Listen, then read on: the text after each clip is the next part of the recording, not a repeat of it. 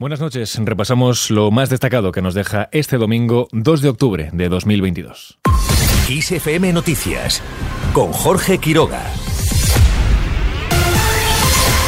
Zelensky anuncia que la ciudad de Limán ha sido completamente liberada. Desde las doce y media, Limán está completamente despejada, gracias a nuestros militares, a nuestros soldados. Gloria Ucrania.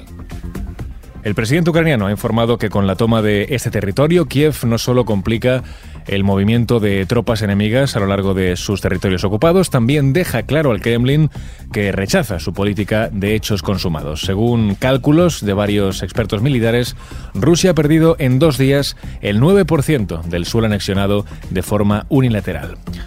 Mientras la OTAN alerta de la movilización del submarino ruso Belgorod, se trata de un submarino que porta el misil nuclear Poseidón, también conocido como el arma del apocalipsis. Así lo informa este domingo el diario italiano La República. Según este medio, ahora se habría sumergido en aguas del Ártico para realizar una prueba del supertorpedo Poseidón, un proyectil con capacidad para desplazarse hasta 10.000 kilómetros bajo el agua y luego hacer explosión cerca de la costa para causar, dicen, un tsunami radioactivo.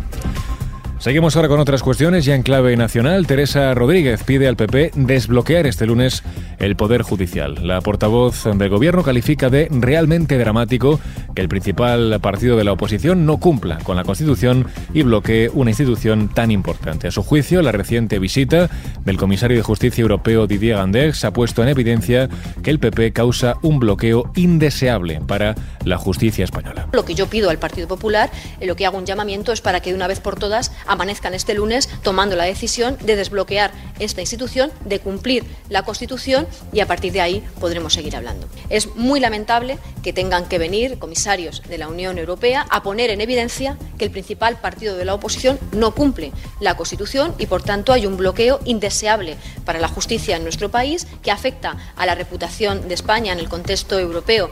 Y aquí no caben eh, ni conversaciones ni llamadas. Por otro lado, Rodríguez ha hecho hincapié en que el debate fiscal de la última semana ha permitido contrastar modelos, el del gobierno centrado, dice, en reforzar el estado de bienestar y el de Feijó, que es el mismo, insiste, que el del expresidente Mariano Rajoy, cuyos tiempos de crisis fueron, ha insistido, los de mayores despidos de la historia, mayor tasa de desempleo y trabajadores sin prestación.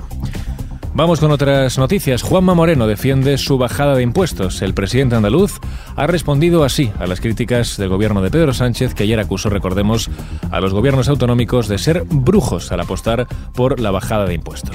Es sorprendente que nosotros impuestos cuando llevamos cinco bajadas de impuestos en la pasada legislatura.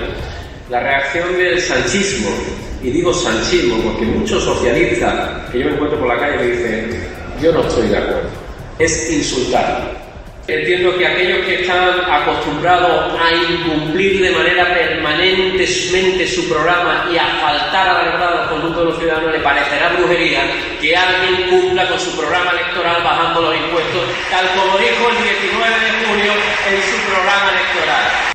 Mientras el Gobierno aprueba este martes el plan de contingencia con nuevas medidas de ahorro energético. Está prevista una reducción voluntaria del consumo eléctrico del 10% y obligatoria del 5% en las horas puntas. Serán nuevas medidas de ahorro y eficiencia energética que se sumarán a las aprobadas el pasado 1 de agosto como la limitación de la temperatura o el apagado de los escaparates por la noche.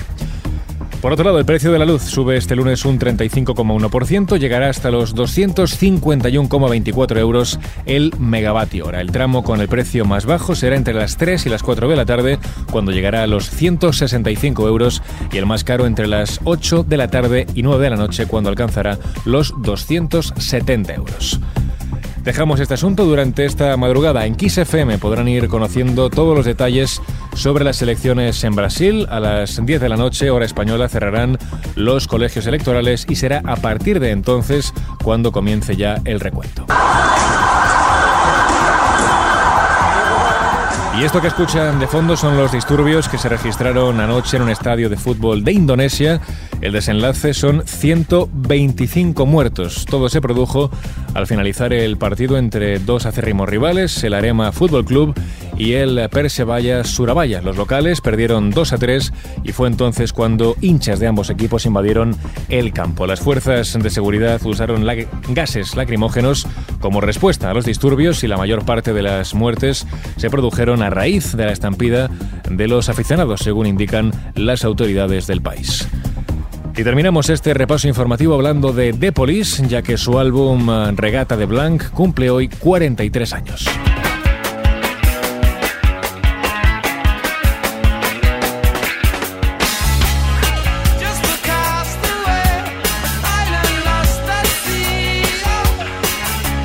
Impulsados por la fuerza de dos números uno en Reino Unido, Regata de Blanc ayudó a lanzar a The Police al circuito comercial sobre la base de una potente entrada, un debut eh, sólido en 1978, Outlandos Damour. Este segundo álbum marcó un ligero cambio en el sonido de la banda con una producción más pulida y refinada. El título del álbum se traduce vagamente como reggae blanco, una etiqueta describe acertadamente el núcleo del sonido característico del grupo, pero no llega a profundizar y tocar todo el sonido de sus influencias.